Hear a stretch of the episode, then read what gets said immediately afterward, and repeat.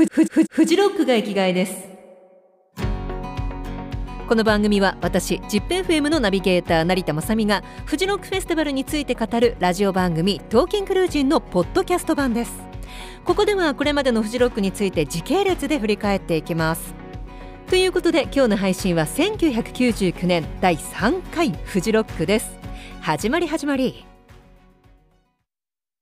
えー、一つ前の年が一旦まあ東京でやりましょうよということでいよいよ本格的にじゃあ野外フェスティバルどこでやろうか、えー、ちょうどこの時にあのー、スマッシュの日高さんが、まあ、フジロックをねあの、まあ、隊長って言ったらいいですかね。リーダーって言ったらいいですかね。日高さんがあのちょっと見てほしい会場があるんだけどと言われて、あの連れて行かれたのが新潟県の苗場スキー場だったそうです。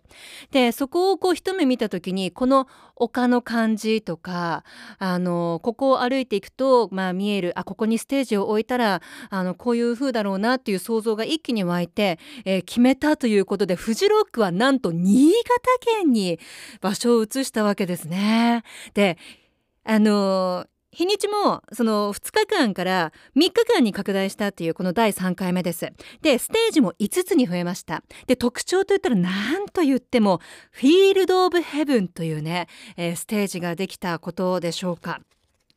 じゃあその話はまたねちょっと後で話すとして、えー、メンツで言ったらねこの時もすごかったんですね。あの私成田雅美はフジロックに行ってない年っていうのが3回あってその一つがこの年だったんですけどもう人生でもう一生悔やむとしたらこの99年のフジロックに行けなかったっていうことが何と言っても大後悔です。あの仕事でね行けなかったんですけれどもあの初日にージ・アゲンスト・マシーンと、えー、違うホワイトステージでアンダーワールドが被るという、えー、このメンツ。どっちに行くか迷うでしょみんな。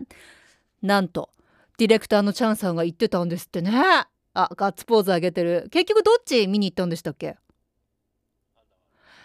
アンダーワールドもうこの99年のアンダーワールドなんて神ライブですよ。どうでした？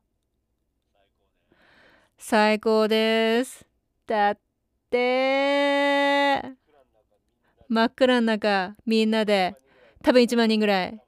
頭が上下に揺れてうわもう最高ですね。あの曲この曲みんなやってくれたわけですね。かあ羨ましいですこれは。本当に羨ましい、えー、そんな99年でしたけれどもね、あの他にはブラーとかね、えー、 ZZトップとかが、えー、出ていたこの年ですが、えー、先ほどお話ししましたあの拡大したこのエリアまずねボードウォークというものができました。それがフィールド・オブ・ヘブンという新たにできた、えステージにつながっていく。木の板を重ねていった、えー、歩く、まあ、歩道って言ったらいいでしょうかね。あの周りは木々に囲まれてますから、まあ、森林浴しながらハイキングができるといった感じ。でこれ後々ね、あのー、言ってるんですが大体ねそのグリーンステージからフィールド・オブ・ヘブンまで2キロぐらいって言ってますね。2キロで済むのかな。まあでもそのボードウォークでも2キロですよ、えー、木道ですね木の道ですけれども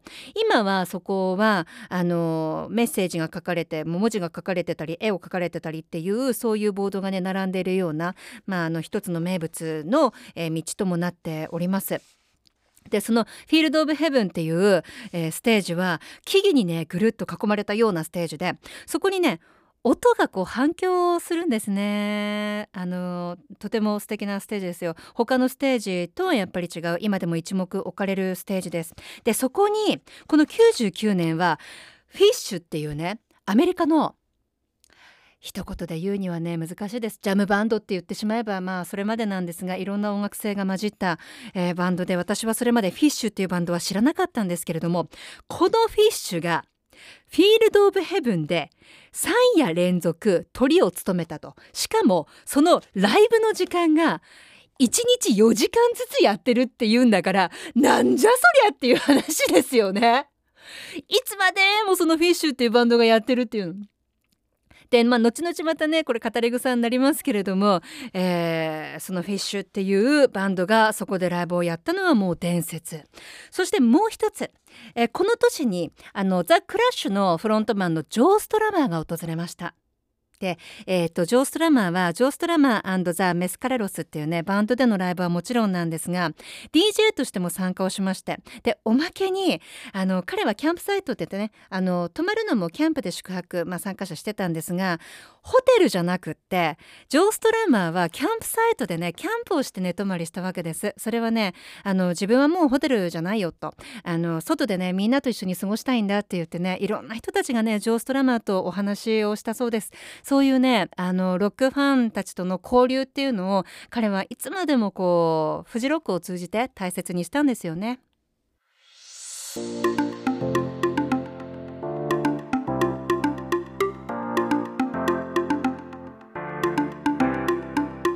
ということでフジロックいかがだったでしょうか？次回は2000年から2004年について語っていきたいと思いますまた3月20日日曜日の深夜11時30分からは地上波ラジオ ZIPFM でこのポッドキャストを全部ぎゅっとくっつけた特別番組「トーキンクルージン」を放送いたします。そちらも聞いてくださいね。成田まさみでした。